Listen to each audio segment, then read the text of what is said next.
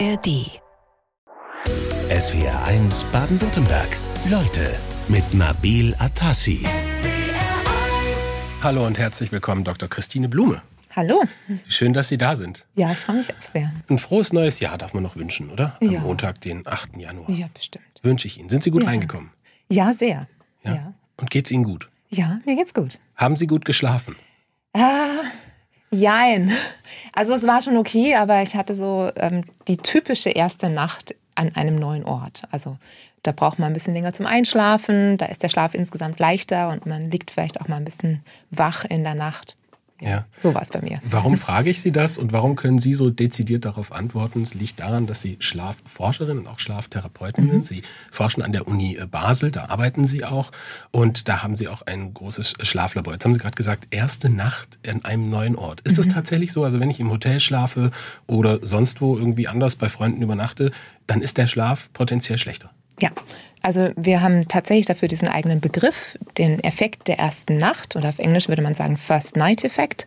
Der ist auch ganz gut untersucht ähm, und ja, das ist so das Typische, was Menschen erleben, dass sie in der ersten Nacht nicht so gut schlafen wie dann in den darauffolgenden Nächten. Verm vermutlich liegt es so ein bisschen daran, dass der Körper sagt, ah, jetzt schauen wir mal, ob das hier so richtig sicher alles ist und ob ich mich da so richtig dem Schlaf hingeben kann oder nicht. Mhm. Hm, Es gibt ja Menschen, die verbringen sehr viel Zeit an unterschiedlichen Betten. Äh, liegt an zum Beispiel Geschäftsreisen oder Menschen, die auf Tournee sind, äh, überlege ich jetzt gerade. Ähm, sind die dann besonders, schlafen die dann schlechter? Also messbar? Ja, also dazu kenne ich jetzt keine Untersuchung, ich, gibt es auch keine. Man kann sich wahrscheinlich auch ein Stück weit daran gewöhnen. Und äh, wenn man jetzt eine Nacht nicht so gut schläft, das Schöne ist ja, die nächste Nacht werde ich jetzt oder wird man umso besser schlafen. Ähm, das heißt, da gibt es auch dann einen gewissen Ausgleich und irgendwann kommt man vielleicht auch in so einen Rhythmus dann rein. Ja. Also erste Erkenntnis, äh, Schlafmangel kann man nachholen. Schlaf kann man nachholen, vorschlafen geht nicht, aber nachholen, ja, das geht. Ähm, und das ist wirklich einfach so, dass ähm, auch das Gehirn selbst dann den Schlaf ein bisschen tiefer macht. Ähm, wir haben mehr Tiefschlaf, wir schlafen wie so ein bisschen intensiver und ja, so können wir nachholen. Natürlich holen wir aber teilweise auch über die Zeit nach. Wir schlafen ein Drittel unseres Lebens. Forscherinnen wie Sie tragen dazu bei, dass wir jetzt mehr darüber erfahren, aber wir wissen trotzdem noch sehr wenig darüber. Warum ist das so? Warum ist der Schlaf so schlecht erforscht? Ich weiß gar nicht genau, ob wir wirklich so wenig darüber wissen. Denn wir müsst, um das zu beurteilen, müssten wir ja wissen, wie viel wir noch nicht wissen. Ähm, und das tun wir natürlich nicht. Das gilt ja Ähm, letztlich für alle Wissenschaften. Genau, genau. Also ich denke, dass wir schon in den letzten Jahren, Jahrzehnten ähm, sehr viel Wissen über den Schlaf gewonnen haben, aber natürlich gibt es auch noch ganz viele Dinge, zum Glück für mich, äh, die es sich noch lohnt zu erforschen. Ja. Also Sie würden sagen, wir wissen gar nicht so wenig über den Schlaf. Wir wissen auch recht viel darüber. Ich glaube, wir wissen schon auch recht viel darüber, ja. Also je nachdem, wie man es betrachtet. Glas ist halb voll, Glas ist halb leer. Ja. Warum ist guter Schlaf eigentlich so wichtig? Also stellt ja niemand in Frage eigentlich die Ja. Frage, aber gibt es dafür so eine konkrete Begründung? Ich glaube, was man einfach verstehen muss, ist, dass das Schlafen genauso zum Leben gehört wie das Wachsein. Also wir könnten ja auch fragen, warum ist Wachsein so wichtig? Es sind zwei Seiten ein und derselben Medaille. Und beides muss in ausreichender Qualität und auch Quantität vorhanden sein, damit das jeweils andere funktioniert. Und ich glaube, das beantwortet eigentlich Ihre Frage, warum Schlaf so wichtig ist. Hängen diese beiden Seiten der Medaille, also das Wachsein und das Ja. Schlafen, miteinander zusammen? Ja, auf jeden Fall. Also äh, wenn wir nicht ausreichend wach sind oder nicht lang genug wach sind, dann können wir auch nicht äh, gut schlafen. Oder manche merken das vielleicht, wenn man am Nachmittag ein Mittagsschläfchen macht, das zu lange ausfällt, dann wird das Schlafen in der Nacht schwieriger. Und insofern hängen diese beiden Dinge natürlich unmittelbar miteinander zusammen. Ja. Schlafen eigentlich alle Menschen gleich lang und brauchen gleich viel Schlaf? Nein, Schlaf ist was ganz, ganz Individuelles. Also was guter Schlaf für Sie ist, ist nicht zwangsläufig guter Schlaf für mich. Ähm, es unterscheidet sich sowohl die Dauer als auch die Schlaftiefe. Ähm, und wir schlafen auch nicht zu jeder Zeit unseres Lebens gleich, sondern Babys, wissen wir, schlafen sehr, sehr, sehr viel. Dann im Kindesalter schläft man immer weniger. Ähm, ja, also auch da gibt es im Lauf des Lebens große Veränderungen. Ähm, und auch das Timing des Schlafes unterscheidet sich ja sehr stark. Also ich bin ja so jemand, ich gehe gern so zwischen elf und halb zwölf ins Bett. Manche Menschen sagen so, boah nee, also nach 10 Uhr, es geht bei mir gar nicht mehr. Äh, manche sagen, ich kann erst um zwei einschlafen. Mhm. Und wie lange schlafen Sie dann? Ich versuche auf acht Stunden zu kommen. Sie haben es gerade gesagt, das ist ein geflügeltes Wort auch, ne? Also schlafen wie ein Baby. Was ist denn guter Schlaf für Sie? Also Sie gehen elf, halb zwölf ins Bett, über das mhm. Aufstehen haben wir auch schon geredet. Und dazwischen, was ist da guter Schlaf für Sie? Ich glaube tatsächlich, guter Schlaf für mich bedeutet, dass ich äh, morgens, wenn ich aufwache, an diese Zeit gar keine große Erinnerung habe. Also dass ich weder lange wach liege in der Zwischenzeit, äh, noch dass ich ähm, mitbekomme, dass ich häufig aufwache. Hm. Ja, ich glaube so tatsächlich dieses Nichts, was zwischen dem Einschlafen und dem Aufwachen sich manchmal ja ausbreitet, ähm, das ist ein Charakteristikum für guten Schlaf zumindest subjektiv. Mhm. Und mm, das berichten ja auch viele Patientinnen und Patienten, wenn es mit dem Schlafen nicht mehr klappt, ähm, dass sie dann zum Beispiel sich an viel wache Zeit im Bett in der Nacht erinnern. Tatsächlich wachen wir ja auch sehr häufig auf nachts, äh, kriegen davon aber nicht so viel mit. Ähm, da gibt es jetzt eine Frage, die kommt gerade rein von Petra aus Heidelberg. Gibt es denn wissenschaftliche Erkenntnisse zur Korrelation der Schlafqualität mit der Mondphase? Das ist ja die Frage, mhm. immer bei Vollmond schläft man ja. schlechter. Stimmt das? Ja. Ähm, Jein. Ähm, also es gibt eigentlich drei relevante Studien zu diesem Thema. Und eine hat gefunden, ja, es gibt einen Einfluss. Also rund um den Vollmond schlafen wir ein bisschen kürzer. Ähm, eine andere hat ebenfalls einen Einfluss gefunden, ähm, der Mondphase auf den Schlaf und eine dritte hat keinen Einfluss gefunden. Also ich würde sagen, so also ganz klar ist die Lage noch nicht. Was man aber sagen muss, ist, dass dieser Einfluss wahrscheinlich nicht besonders groß ist und die Frage ist ja auch immer, merken wir das überhaupt? Oder ist es etwas, was so natürlich auftritt, ähm, dass das einfach ja jetzt nicht irgendwie besonders bewertet wird in der Schlafqualität, die wir ja mhm. wahrnehmen? Mhm. Was sicher ein Faktor ist, ist, wenn Menschen eben wissen, dass Vollmond ist und dann davon ausgehen, dass das ihren Schlaf beeinflussen wird. Das nennen wir eine sogenannte selbsterfüllende Prophezeiung. Dann wird der Schlaf auch schlechter. Mhm. Also auch das gehört irgendwie zur Schlafforschung dazu. Sie haben ja, ja diese ganzen Studien auch drauf, ähm, um diese Berufsbezeichnung führen zu können. Schlafforscherin und Schlaftherapeutin. Was, was mussten Sie dafür tun? Also es ist keine geschützte Bezeichnung. Ähm, ich habe äh, eben Psychologie studiert, habe dann in Salzburg im Schlaflabor promoviert. Ähm, das heißt, ich beschäftige mich schon seit zehn Jahren eigentlich mit dem menschlichen Schlaf, erst in der Promotion und jetzt eben auch in Basel. ja, und mm, beschäftige mich in meinem Alltag eben mit dem Thema Schlaf, habe dann noch eine Zusatzausbildung gemacht äh, zur Insomnietherapeutin, ähm, also, also kognitiv, Durchschlafstörungen. Genau, Ein- und mhm. Durchschlafstörungen.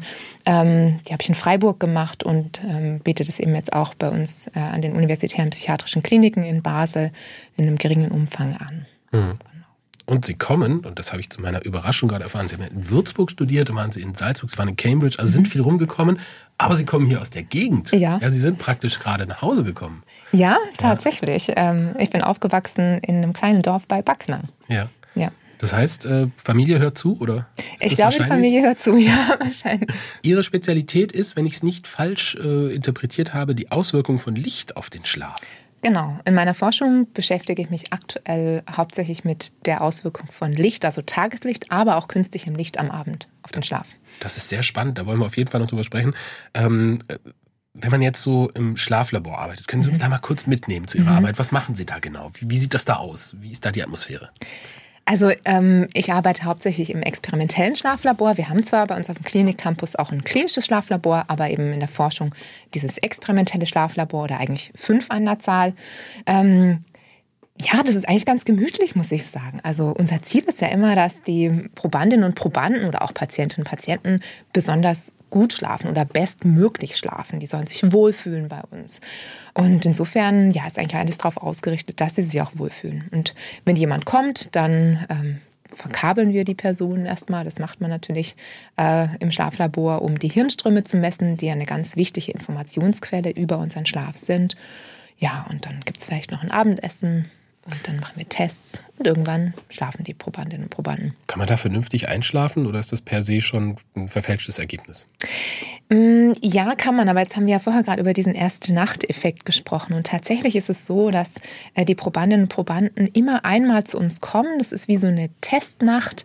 Ähm, da lernen sie das Team kennen, da lernen sie die Schlafumgebung kennen. Und das sind aber noch keine Daten, die wir dann tatsächlich für unsere Studien verwenden, sondern da geht es wirklich nur um die Gewöhnung. Mhm. Ähm, und ja, ja, insofern können wir dann schon davon ausgehen, dass wenn sie das zweite Mal dann kommen, dann ist der Schlaf wirklich so, wie er normal für die Person auch ist. Ja. Bringen Sie da Ihre Ergebnisse übers Licht auch schon mit rein? Also, dass Sie ähm, bestimmtes Licht dann dort verwenden im Schlaflabor? Ja, also wenn wir natürlich äh, bestimmtes Licht erforschen, dann müssen wir natürlich die Lichtbedingungen entsprechend gestalten. Und ja, da fließen auch natürlich die Erkenntnisse aus vorherigen Studien ein. Ja, welches Licht ist denn ideal zum Schlafen? Also lieber ganz dunkel oder ein kleines Licht? Äh, viele haben ja auch so Nachtlichter äh, in die Steckdose eingesteckt oder mit Batteriebetrieb. Mhm. Also zum Schlafen ist tatsächlich eigentlich äh, Dunkelheit wirklich am besten. Das würde ich auch aus schlaftherapeutischer ähm, Perspektive empfehlen. Dunkelheit, aber wenn man jetzt mal nachts aufsteht, dann sollte man hauptsächlich ähm, oder bestmöglich ein kleines Licht nehmen, vielleicht auch ein warmes Licht, ähm, was eben nicht so viel kurzwellige Anteile, manchmal sagt man auch blaues Licht beinhaltet und ähm, ja, was einfach ausreichend äh, Licht bietet, damit man jetzt nicht gegen die Wand oder gegen die Bettkante läuft, ähm, aber was eben einfach nicht zu sehr wach macht. Mhm. Kennen viele Eltern, die nachts aufstehen müssen, die Mauslampe? So eine Sendung mit der Maus als Lampe. Ah, Schön warmes Licht ah, macht die. Ähm, mhm. Sie haben einen, Podcast auch auf Deutschlandfunk mhm. Nova. Das ist mhm. das Jugendprogramm des Deutschlandfunks, ja, genau. äh, wo Sie ähm, viel über Schlaf reden. Ja. Äh, das heißt auch über Schlaf. Und die letzte Folge, die war, äh, da ging es um Alkohol. Welche ja. Auswirkungen hat denn Alkohol auf den Schlaf? Ja, äh, genau, die haben wir gesendet, äh, weil Silvester war und wir dachten, naja, Silvester und auch Weihnachten, da trinken ja viele Menschen Alkohol. Ähm, ja, mit dem Alkohol ist es so, Alkohol wirkt beruhigend. Alkohol hat die Wirkung, dass wir vielleicht auch weniger uns Gedanken über unsere Sorgen machen, alles ein bisschen leichter nehmen und deshalb erleichtert Alkohol tatsächlich auch das Einschlafen. Das Fatale ist aber, dass Alkohol sonst im Verlauf der Nacht den Schlaf stört. Also man wacht eher auf, man liegt auch mal länger wach ähm, und unterm Strich ist es so, dass der Schlaf unter Alkoholeinfluss und selbst bei geringen Mengen Alkohol, also wir sprechen da über beispielsweise 0,2 Liter Wein, ähm, das berühmte Viertele vielleicht, ähm, mhm. dass das eben schon den Schlaf stört. Also so Alkohol zum Einschlafen, das ist ein Mythos. Ähm, Alkohol zum Einschlafen, naja, das, das, das wirkt aber schon, zum aber Gutschlafen, äh, zum Gutschlafen meine ich. Zum das Gutschlafen, genau, zum Gutschlafen äh, trägt es natürlich nicht bei und man muss natürlich auch sagen, Alkohol als Selbstbehandlung bei Schlafproblemen oder insbesondere Einschlafproblemen, davon muss man abraten. Dazu ist, äh, da ist einfach das Abhängigkeitspotenzial von Alkohol natürlich auch viel zu hoch. Mhm. Welche von den Schlafphasen, es gibt ja unterschiedliche Schlafphasen, ähm, wird da gestört? Ist es die Tiefschlafphase? Nee, tatsächlich führt Alkohol ähm, zumindest am Anfang der Nacht eher sogar zu mehr Tiefschlaf. Wurde ja auch teilweise als Narkosemittel eingesetzt. Ja. Ähm, äh, und ja, führt am Anfang zu mehr Tiefschlaf, aber stört dann im Lauf der Nacht den Schlaf. Ist aber ein bisschen komplexer, denn je nach Dosis werden dann auch unterschiedliche Schlafstadien mehr oder weniger gestört. Welche gibt es noch? Schlafstadien? Ähm, ja, es gibt den Leichtschlaf, äh, es gibt dann den Tiefschlaf und es gibt den REM-Schlaf. äh, die Abkürzung steht für Rapid Eye Movement. Ähm, da haben wir so schnelle horizontale Augenbewegungen, sind gelähmt und das ist das Schlafstadium, in dem wir die intensivsten Träume haben. Also wir träumen in allen Schlafstadien, aber im REM-Schlaf sind sie am intensivsten. Wir haben jetzt hier eine Frage von Christian Morgenstern. Der arbeitet seit 35 Jahren beim Rettungsdienst in. Wechselschicht. Also mhm. dieser Schichtdienst, das betrifft ja wirklich sehr viele mhm. Menschen. Welchen Einfluss hat das auf den Schlaf und auf die Schlafqualität? Ja, meine Schichtarbeit ist natürlich etwas, wo man zu potenziell falschen Zeit schläft. Man muss dann am Tag schlafen, weil man in der Nacht wach ist und dann wechselt das auch noch immer. Das ist eine extreme Herausforderung auch für unsere innere Uhr, weil man quasi konstant in wie so eine Jetlag-Position eigentlich immer wieder kommt. Ähm, ja, dass das eine enorme Herausforderung ist für den Körper, daran kann man eigentlich nichts ändern. Da gibt es keinen Weg dran vorbei. Das ist eine große Belastung für den Körper. Ähm, es gibt auch ähm, so also es gibt auch eine Schlafstörung, ähm, die dann mit Schichtarbeit assoziiert ist, wo man dann eben auch in eine Situation kommt, wo der Schlaf nicht mehr erholsam ist. Da würde man in erster Linie wahrscheinlich versuchen, die Person aus dem Schichtdienst rauszuholen. Aber man kann schon auch in der Schlafberatung äh, dann versuchen, Strategien zu finden, um damit zumindest ein bisschen besser umzugehen. Mhm. Also man kann sich anpassen. Vielleicht für die Dienstplanerinnen und Dienstplaner da draußen, kann man ja. da vielleicht irgendwas machen, um diese, sage ich mal, negativen Effekte etwas zu minimieren? Ja. Ja, also die meisten Menschen, bei den meisten Menschen ist es so, dass es ihnen etwas leichter fällt, sich an einen sich verlängernden Tag anzupassen. Deshalb fällt es uns beispielsweise auch leichter, uns an Jetlag nach Westen anzupassen. Also wenn wir jetzt von Stuttgart nach New York fliegen. Mhm. Ähm, denn da verlängert sich der Tag ja auch. Und äh, entsprechend dieser Idee wäre für Schichtplanerinnen und Schichtplaner äh, der Vorschlag, dass man zum Beispiel immer in die spätere Schicht wechselt, also von der Frühschicht in die Spätschicht, in die Nachtschicht, in die Frühschicht, ähm, sodass man einfach immer eine Verlängerung des Tages hat und keine Verkürzung. Mhm. Gehen wir mal durch so ein paar Schlafmythen, die es gibt. Ähm, ich gehe einfach mal, ich, ich nenne sie mal und mhm. Sie antworten drauf. Ältere Menschen schlafen generell weniger. Nein, das ist falsch. Ähm, tatsächlich ist es wirklich äh, tatsächlich so, dass man ähm, eigentlich, wenn man sich das anschaut, findet, dass Menschen, auch ältere Menschen, ähnlich lang schlafen wie jüngere, nur das Schlafmuster verändert sich etwas. Die schlafen häufig dann auch eher mal noch am Nachmittag. Das heißt, so ein biphasisches, biphasisches Schlafmuster entwickelt sich, also zwei Schlafphasen am Tag. Und wenn man dann aber den Schlaf in der Nacht und den Schlaf am Tag zusammenzählt, dann kommt man auf eine ähnliche Dauer wie auch bei jüngeren Menschen. Mhm. Nächster Mythos, der Schlaf vor Mitternacht ist gesünder. Nein, das ist auch falsch. Ähm, ich frage mich mal, woher das kommt und ich glaube, es kommt aus einer Zeit, äh, wo ja, ähm, wo man vielleicht noch viel draußen gearbeitet hat, viel natürliches Tageslicht hatte. Das führt dazu, dass wir am Abend etwas früher müde werden, früher ins Bett gehen und ja, in so einem Fall wäre vielleicht der beste Schlaf vor Mitternacht. Aber ähm, wir haben ja alle einen unterschiedlichen Chronotyp, das heißt, äh, wir präferieren alle ein unterschiedliches Schlaffenster. Ich habe vorher gesagt, ähm, ich gehe gerne so zwischen elf und halb zwölf schlafen, aber im Urlaub manchmal vielleicht auch erst um eins. Und dann findet der beste Schlaf natürlich nicht vor Mitternacht statt, sondern nach Mitternacht. Mitternacht. Mhm. Wir haben ja vorhin über die Schlafphasen gesprochen. Mhm. Tiefschlaf, Einschlafphase hatten Sie, glaube ich, gesagt. Leichtschlafphase. Leichtschlafphase, mhm. äh, dann der REM-Schlaf und mhm. die Tiefschlafphase. Mhm. Welche Phase ist die wichtigste? Alle sind wichtig. Es gibt keine, die wichtiger wäre als die andere. Und unser Schlaf verändert sich ja auch im Lauf der Nacht. Also am Anfang der Nacht haben wir natürlich Leichtschlaf, aber auch relativ viel Tiefschlaf. Da wird so wie der innere Akku aufgeladen. Und dann im Lauf der Nacht wird der Tiefschlaf immer weniger, der REM-Schlaf äh, wird immer mehr bis in die Morgenstunden hinein. Ähm, ja, und jede Schlafphase hat also ihre Zeit. Mhm. Was heißt innerer Akku beim Menschen? Kann man das irgendwie übersetzen? Weil ein Akku hat ja ein Telefon, aber der Mensch hat wahrscheinlich irgendwas anderes, was Sie jetzt als Metapher den Akku benutzen.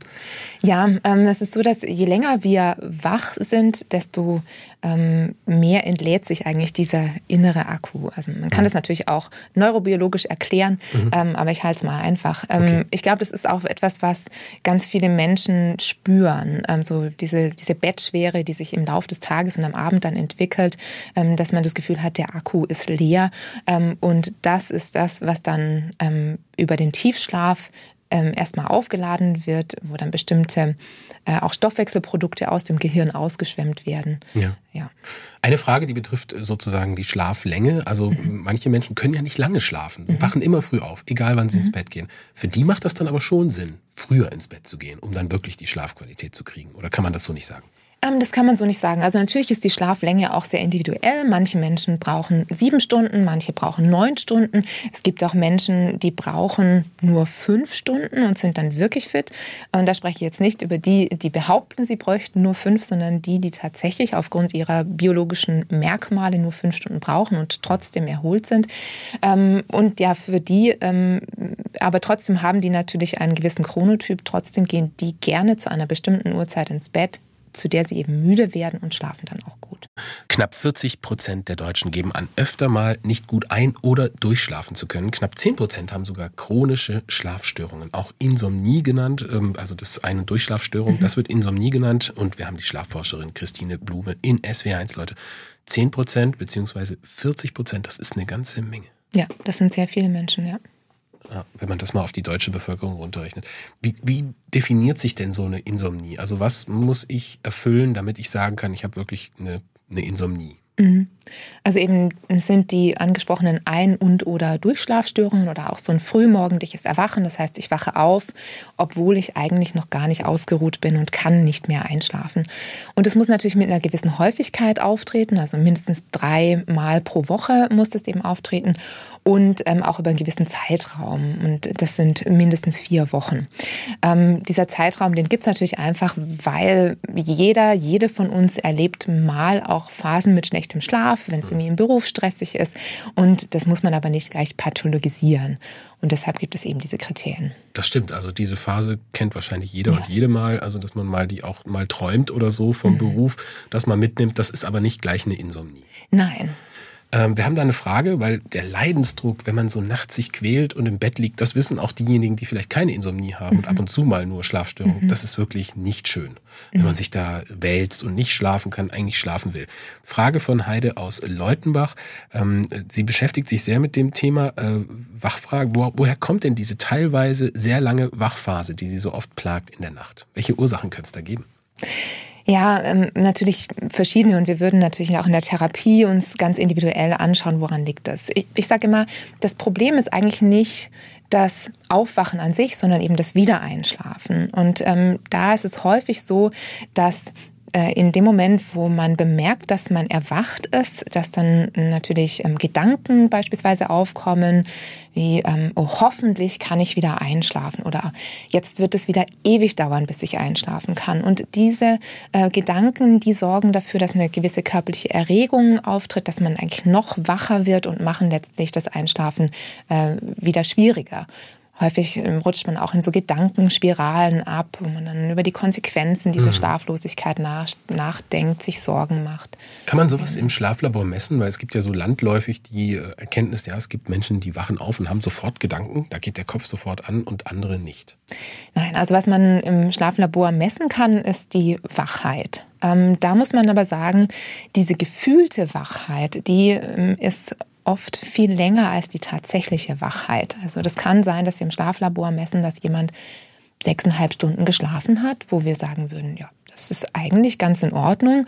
Ähm, und die Person hat aber das Gefühl, sie hat nur viereinhalb bis fünf Stunden geschlafen. Und in der Therapie geht es natürlich auch dann darum, äh, dieses Gefühl zu behandeln. Also wir behandeln nicht etwas nicht unbedingt etwas, was wir im Schlaflabor messen können, sondern wir behandeln das Gefühl, nicht gut schlafen zu können und natürlich auch, das gehört auch zur Insomnie dazu, dass eben am Tag Beeinträchtigungen vorliegen. Mhm. Sprechen wir kurz, bevor wir in die Behandlung einsteigen, mhm. was man da konkret machen kann, über die gesundheitlichen Folgen, die das haben kann. Also wenn ich jetzt dauerhaften Schlafmangel habe, welche Folgen bringt das mit sich? Ja, und das hat natürlich äh, Folgen. Ähm, also Schlaf ist ein ganz wichtiger Gesundheitsfaktor, beispielsweise ähm, für Herz-Kreislauf-Erkrankungen. Da wissen wir, Schlafmangel oder schlechter Schlaf, das erhöht das Risiko von Herz-Kreislauf-Erkrankungen, aber auch Stoffwechselerkrankungen wie zum Beispiel Diabetes Typ 2. Ähm, es kann auch zu Gedächtnisproblemen kommen, aber auch ähm, auf der eher psychiatrischen Seite ähm, schlechter Schlaf, zu wenig Schlaf erhöht auch das Risiko beispielsweise für Depressionen. Ja, kamen jetzt auch viele Fragen äh, zum Stichwort Schlafprotokoll, dass mhm. man also jetzt mal überprüft, wie schlafe ich mhm. denn überhaupt? Also was ist da objektiv der Fall? Und da wird viel von diesen Schlaftracker-Apps äh, mhm. gesprochen. Mhm. Also Apps, die die Qualität und Länge des Schlafs anhand von Bewegungen und Geräuschen, mhm. glaube ich, messen. Was ist davon zu halten? Da muss man sagen, ja, diese Tracker, die werden immer besser. Ähm, sie werden insbesondere dann besser, wenn sie physiologische Maße mit einbeziehen, also sowas wie beispielsweise die Herzrate. Ähm, wenn sie jetzt nur über die Bewegungen gehen, das ist relativ ungenau. Ähm, da würde ich nicht unbedingt drauf vertrauen. Ähm, die Frage ist, glaube ich, eher, was macht man denn mit den Erkenntnissen, die man zum Beispiel da gewinnt? Also wenn ich eine App habe, die sagt mir zum Beispiel so und so viel Prozent Leichtschlaf, Tiefschlaf, REM-Schlaf. Ähm, ja, also was mache ich damit? Was kann ich tun, um beispielsweise den Tiefschlafanteil zu erhöhen, wenn ich das denn wollen würde? Und das ist ein Schritt, der häufig in diesen Apps eben nicht implementiert ist. Also die, die, ähm, die Messung führt nicht zu Empfehlungen. Ein- und Durchschlafstörungen, die sogenannte Insomnie, das betrifft sehr viele Menschen. Die Therapie, die sind wir noch schuldig mhm. geblieben. Wie sieht die aus, wenn ich jetzt wirklich diagnostiziert habe oder vielleicht auch aus den Schlaftrackern meine Erkenntnisse gewonnen habe, so und so schlafe ich, das ist meine, das ist meine Diagnose. Wie kann ich dann ansetzen? Ja, die Therapie, ähm, die Therapiemethode der Wahl ist die sogenannte kognitive Verhaltenstherapie bei Insomnie. Und jetzt möchte ich aber gerade auch nochmal einhaken. Sie haben nochmal die Schlaflaborergebnisse angesprochen. Für die Diagnose einer Insomnie bedarf es eigentlich nicht unbedingt einer Schlaflabordiagnostik, denn es geht tatsächlich um das Gefühl. Also eine Insomnie kann man rein subjektiv diagnostizieren. Ein- und oder Durchschlafstörungen, Tagesbeeinträchtigungen, brauche ich kein Schlaflabor dafür. Mhm. Dementsprechend behandeln wir eben in der kognitiven Verhaltenstherapie bei Insomnie auch äh, das Gefühl. Und im Endeffekt geht es äh, in dieser Therapieform darum, den Patientinnen und Patienten zu ermöglichen, gut zu schlafen, wieder zu erlernen. Eben einerseits auf der Verhaltensebene, das heißt, da leiten wir Patientinnen und Patienten dezidiert an, ähm, zum Beispiel, was sie tun sollen, wenn sie nicht einschlafen können oder wenn sie in der Nacht erwachen. Ähm, und andererseits aber auch auf der gedanklichen Ebene, wo wir uns zum Beispiel mit äh, falschen Vorstellungen über den Schlaf, die auch natürlich dann Druck und Stress erzeugen können, äh, auseinandersetzen. Hm. Wir haben vorhin schon über einen versäumten Schlaf gesprochen, den man nachholen kann. Äh, da sind jetzt äh, zwei Themen, die vielleicht noch wichtig sind, weil es gibt ja, also nicht alle schlafen gleich. Da gibt es ja zum Beispiel Unterschiede zwischen Männern und Frauen, oder? Mhm. Oder schlafen Frauen, schlafen Frauen anders als Männer? Ähm, schla Frauen schlafen wohl etwas mehr als Männer. Das ist das, was man in Studien sieht. Und Frauen sind auch häufiger von Insomnie betroffen als Männer. Ähm, dafür gibt es natürlich verschiedene Gründe. Ähm, das ähm, kann sein, dass also Frauen sind ja auch von beispielsweise Depressionen häufiger betroffen, wo eine Ursache möglicherweise auch ist, dass Frauen mehr grübeln. Ähm, das heißt auch dann vielleicht sich schwerer tun beim Einschlafen oder wieder einschlafen. Aber Frauen haben natürlich auch einen Menstruationszyklus. Das heißt, Frauen haben äh, im Laufe eines Monats äh, hormonelle Schwankungen und in unterschiedlichen Zyklusphasen kann auch der Schlaf eben gestört sein oder kann mal besser, mal schlechter sein bis hin dann natürlich im höheren Alter zur äh, Menopause ähm, nach den Wechseljahren. Mm, auch da und auch insbesondere durch die Wechseljahre kann der Schlaf natürlich beeinträchtigt werden. Also Hormone haben einen Einfluss. Ähm, hat sich ja durchgesetzt die Erkenntnis, dass auch Männer Wechseljahre haben. Wirkt sich auch das auf den Schlaf aus oder kommt man da mit der Forschung noch gar nicht hinterher? Ähm, also kenne ich jetzt keine ähm, Studie dazu, die das ähm, untersucht hätte. aber was wir natürlich sehen, ist, dass insgesamt bei Männern und bei Frauen im Alter der Schlaf etwas schlechter wird. Also das Risiko von Schlafstörungen, auch relevanten medizinischen Erkrankungen wie beispielsweise der Schlafapnoe, also Atemaussetzern, das steigt mit zunehmendem Alter. Hm. Wenn man jetzt das Thema Wechseljahre anspricht, kurz, jetzt haben wir die Ursache, also das sind die Hormone, stecken dahinter, die Schwankungen, kann man da irgendwas machen? Gibt es da einen Ansatz? Wir haben ähm, also sicher dann mit der Gynäkologin oder dem Gynäkologen auch mal die Möglichkeit von einer Hormonersatztherapie besprechen. Ähm, man kann natürlich auch äh, über die kognitive Verhaltenstherapie bei Insomnie ansetzen, um einfach auch zu verhindern, ähm, dass sich das verselbstständigt, um da ja, eine Hand zu haben, vielleicht die einen begleitet durch diese Phase, wo der Schlaf schwieriger ist, schlechter wird. Denn was man eben auch sagen muss, guter Schlaf ist auch im Alter möglich. Also das ist nicht so, dass das zwangsläufig zwangsläufig äh, alles schlechter wird. Wir haben so viele Fragen der Hörerinnen und Hörer bekommen von SWR1, dass wir wirklich nicht annähernd alle werden beantworten können. Wir wollen es trotzdem mal versuchen und gehen dann auch relativ zügig jetzt mal durch und beginnen mit einer Sprachnachricht, die wir von unserer Hörerin Michaela aus Ostfildern bekommen haben. Hallo, hier ist die Michaela aus Ostfildern. Ich habe eine direkte Frage zum Handy am Bett in der Nähe vom Kopf, wo ja so viele auf den Wecker verzichten und das Handy hinstellen. Wie wirkt sich das auf meine Schlafqualität aus? Also ich glaube, das Thema, was angesprochen wird, ist so ein bisschen Strahlung, elektromagnetische Wellen ähm, vom Handy. Ähm, da muss man sagen, die Studienlage sagt eigentlich, dass äh, das in dem Umfang, wie das die Handys ausstrahlen, dass das den Schlaf nicht beeinflusst.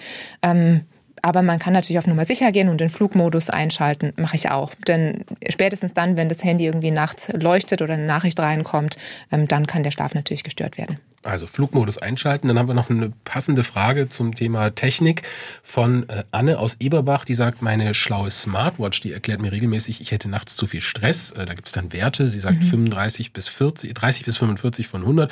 Wird gemessen, glaube ich, durch Schritte, Kalorien und Puls. Mhm. Ähm, sie hat nicht herausbekommen bis heute, was es bedeutet. Was könnte es bedeuten? Ja, das ist häufig so, dass man bei diesen äh, Gadgets eben nicht, also bei den Trackern nicht herausfindet, was es eigentlich bedeutet und eben auch keine Empfehlung abgegeben werden wird. Ich würde empfehlen, mal zu fragen, fühle ich mich denn, also fühlt sich die Hörerin am Morgen denn erholt? Und wenn die Hörerin sich am Morgen erholt und ausgeruht fühlt, dann besteht, glaube ich, überhaupt kein Grund, sich da Sorgen zu machen. Mhm. Ähm, wir haben vorhin ja über das Thema äh, Insomnie gesprochen und da gab es noch eine Frage, die von einem Hörer kam, der nicht genannt werden will namentlich, aber das ist schon eine wichtige Frage. Ab wann empfehlen Sie denn die Einnahme von Schlaftabletten? Er schreibt jetzt Doxepin als Beispiel, aber mhm. gibt es ja viele Präparate. Mhm, genau. Also ich glaube, was ganz wichtig ist, ist eben, äh, dass Schlafmittel natürlich zum Einsatz kommen können und auch ähm, sehr gut in Kombination eingesetzt werden können mit der kognitiven Verhaltenstherapie bei Insomnie, die aber nach Leitlinie eigentlich eigentlich die Methode der ersten Wahl sein sollte. Natürlich gibt es aber Patientinnen und Patienten, die ähm, Schlafmittel benötigen und hier ist natürlich behandlungsleitend das Wohl der Patientinnen und Patienten. Ich würde jedoch äh, immer empfehlen, das dann zumindest zu kombinieren und nicht alleinig auf Schlafmittel zu setzen. Hm, werden ja viel genommen, Schlafmittel, mhm. muss man das sagen, so in der Gesamtschau, da ist wahrscheinlich die Dunkelziffer auch sehr hoch, mhm. weil ja nicht wirklich drüber gesprochen wird. Mhm. Zu viel? Ja, man muss sagen, vielleicht auch leider zu viel, denn wir haben recht wenige Schlaftherapeutinnen und Therapeuten. Es gibt mittlerweile ähm, diese Therapieform, die kognitive Verhaltenstherapie bei Insomnie auch äh, in Form von Apps. Da, das kann man überlegen, kann man sich auch vom Arzt, von der Ärztin verschreiben lassen. Mhm. Ähm, äh, aber ja, vermutlich äh, sollten wir mehr auf diese Form der Therapie setzen als auf Schlafmittel. Ja, Petra aus Kirchheim fragt dazu, äh, helfen Tabletten auch in kleineren Mengen? Also kann man mit der Dosis vielleicht was machen, indem man nicht so viel nimmt?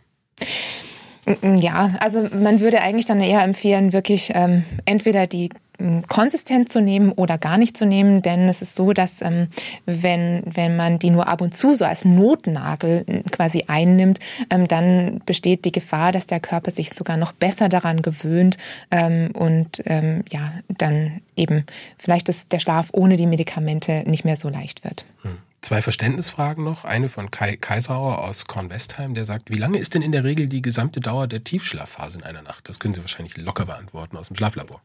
Ja, also äh, auch da muss man sagen, äh, gibt es natürlich äh, im Lauf des Lebens Veränderungen. Also jüngere Menschen haben viel mehr Tiefschlaf als ältere Menschen. Man kann so sagen, so 15 bis 20 Prozent vielleicht Tiefschlaf. Aber in der Regel ist es so, dass unser Körper das ähm, selber reguliert. Also der Körper holt sich so viel Tiefschlaf, wie er braucht und deshalb auch äh, auf den Track Trackern, wo dann angegeben wird, du hattest so und so viel Prozent Tiefschlaf. Da würde ich mir gar nicht so viel Gedanken machen, sondern wirklich eher fragen, fühle ich mich dann am Morgen gut? Und äh, wenn das der Fall ist, dann braucht man sich da über Prozentangaben keine Sorgen machen. Dazu gibt es eine spannende Frage, die kommt von Susanne aus Freiburg. Die ist 59, hat immer gut geschlafen, aber seit einem halben Jahr kann sie nicht mehr so gut einschlafen, liegt dann immer ein bis zwei Stunden mhm. wach im Bett. Das macht sie wahnsinnig, aber sie ist am Tag relativ fit. Was, ja. was soll sie machen? Ja, ähm, in dem Fall, ich würde auf jeden Fall empfehlen, äh, dann nicht wach im Bett zu liegen, ähm, sondern diese Zeit zu nutzen, aufzustehen, etwas zu tun, was ihr Freude bereitet, ähm, wozu sie vielleicht am Tag nicht kommt ähm, und erst dann wieder ins Bett zu gehen, wenn sie sich ähm, müde genug fühlt, dass sie eben so innerhalb von, wir sagen immer so 20 Minuten, gefühlten 20 Minuten wieder einschlafen kann. Ähm, vielleicht bekommt sie es so schon in den Griff und wenn das irgendwann beginnt, sie wirklich zu stören, dann am besten auch mal bei den Kolleginnen und Kollegen an der Uniklinik in Freiburg anklopfen. Äh, die sind auch äh, beim Thema kognitive Verhaltenstherapie bei Insomnie mit von dabei in Deutschland. Mhm. Mm, dann noch eine äh, gute Frage, finde ich, zum Thema, die kommt von Georg Siepos, leitet dann auch hin zum Thema Mittagsschlaf, was wir gleich noch machen. Ich schlafe circa sechs bis sieben Stunden und am Nachmittag circa eine Stunde. Mhm. Ist eine Stunde Schlafen am Nachmittag zu lang? Ich bin 74 Jahre alt, sagt er. Ja, auch das ähm, kann man eigentlich, ähm, also muss man sich eben fragen, fühlt man sich denn gut damit? Ähm, wenn das eine gute Kombination für ihn ist, dann habe ich da überhaupt nichts dagegen einzuwenden. Da kommt er in Summe dann trotzdem auf sieben bis acht Stunden Schlaf pro 24 Stunden pro Tag. Das ist eine ausreichende Menge.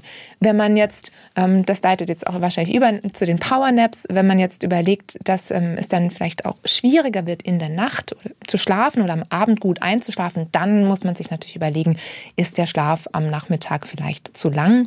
Mhm. denn wenn er zu lang ist, dann kann er auch am Abend und in der Nacht den Schlaf beeinträchtigen.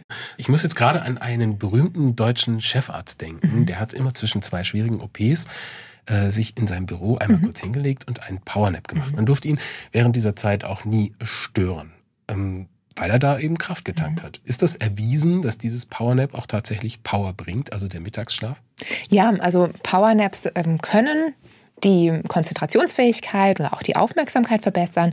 In manchen Studien findet sich auch, dass die Kreativität ähm, dadurch gesteigert wird.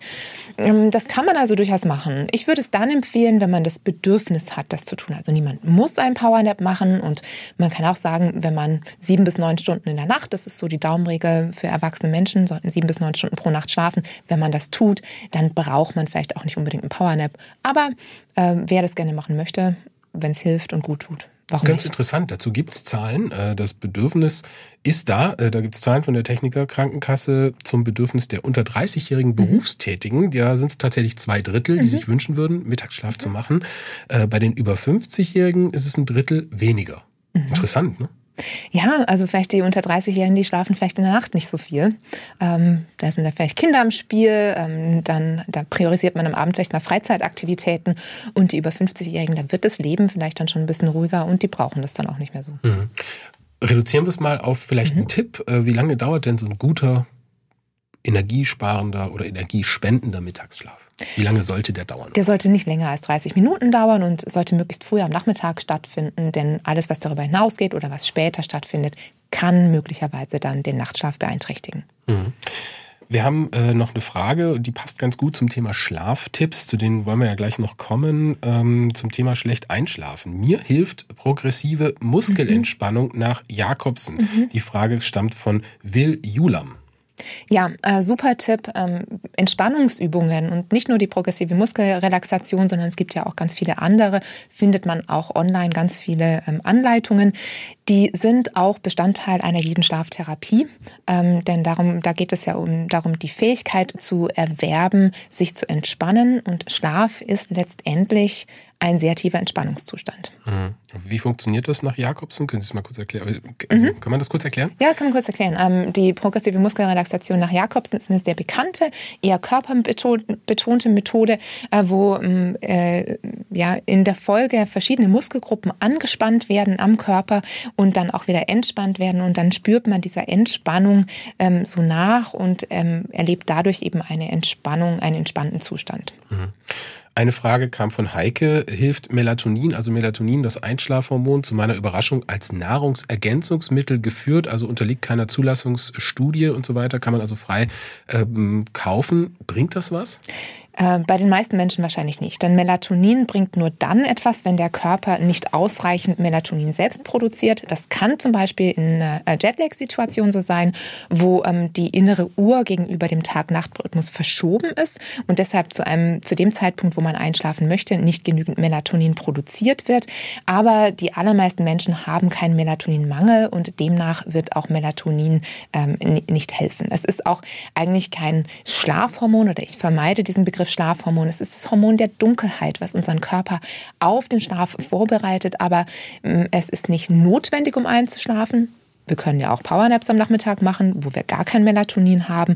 Ähm, und äh, gleichzeitig bedeutet ausreichend Melatonin nicht, dass man unbedingt auch einschlafen muss oder kann. Siehe bei der Insomnie Einschlafprobleme, obwohl genügend Melatonin vorhanden ist. Haben Sie es schon mal eingenommen, so als Selbstversuch? Ja, ich habe es auch schon eingenommen. Und? Ja, ja ähm, hat manchmal ein bisschen geholfen, manchmal auch nicht. Äh, also kann man, so, kann man so gar nicht äh, festsetzen, ob das es, jetzt unbedingt. Ja, es, es, hilft dann, wenn man eben äh, den Rhythmus verschieben möchte. Wenn man jetzt zum Beispiel eben aus dem Jetlag rauskommt, dann kann das schon hilfreich sein, um der inneren Uhr von außen zu signalisieren, jetzt ist es Zeit zu schlafen. Ähm, in allen anderen Fällen würde ich äh, es nicht unbedingt empfehlen. Tipps zum Schlafen gibt es ja viele. Vielleicht zum Abschluss nochmal kurz diesen Begriff Schlafhygiene einmal einzuführen. Es gibt ja so ein paar Dinge, die kann man beachten. Ähm, ja, also vielleicht nicht unbedingt aufs Handy schauen zum Beispiel vor dem Einschlafen. Das habe ich äh, jetzt mal gesehen, dass das gar nicht so sinnvoll ist. Das ist ja so auch so ein bisschen Ihr Bereich mit dem Licht. Ja, ähm, also da muss man sagen, wenn jemand das Gefühl hat, dass insbesondere das Licht äh, des Handys oder aber auch die Sachen, die wir mit dem Handy machen, bevor wir dann einschlafen, dass das den Schlaf stört, dann sollte man, man es natürlich nicht machen. Ähm, ich würde generell empfehlen, den Nachtschichtmodus zu verwenden und das Display möglichst dimmen. Dann mhm. sollten die Effekte von Licht ähm, eigentlich kaum noch spürbar sein. Ich glaube, das Relevantere ist, ähm, dass die Apps, die wir dann am Abend nutzen, die sind natürlich so designt, dass sie uns unterhalten, dass es uns schwerfällt, das Handy wegzulegen, dass vielleicht auch die Zeit vergeht und wir merken das gar nicht so richtig. Und naja, dann hat man halt da irgendwie eine, eine halbe Stunde gedaddelt, die letztendlich am Morgen fehlt. Ähnlich wie beim Fernsehen auch, ne? kann man Ähnlich auch darauf anwenden. Ja. Und dann gibt es noch einen einen schlauen Tipp, nämlich nachts nicht auf die Uhr zu schauen. Ist ja. da auch was dran? Ja, auf jeden Fall. Ähm, denn dieses nächtliche auf die Uhr schauen, das ähm, führt häufig eher zu Stress. Da gibt es auch Studien dazu. Ähm, was dann eben das Wiedereinschlafen verhindert oder schwerer macht. Deshalb am besten in der Nacht nicht auf die Uhr schauen. Ist ja auch eigentlich egal, der Wecker klingelt so oder so am Morgen. SWR 1 Baden-Württemberg. Leute, wir nehmen uns die Zeit.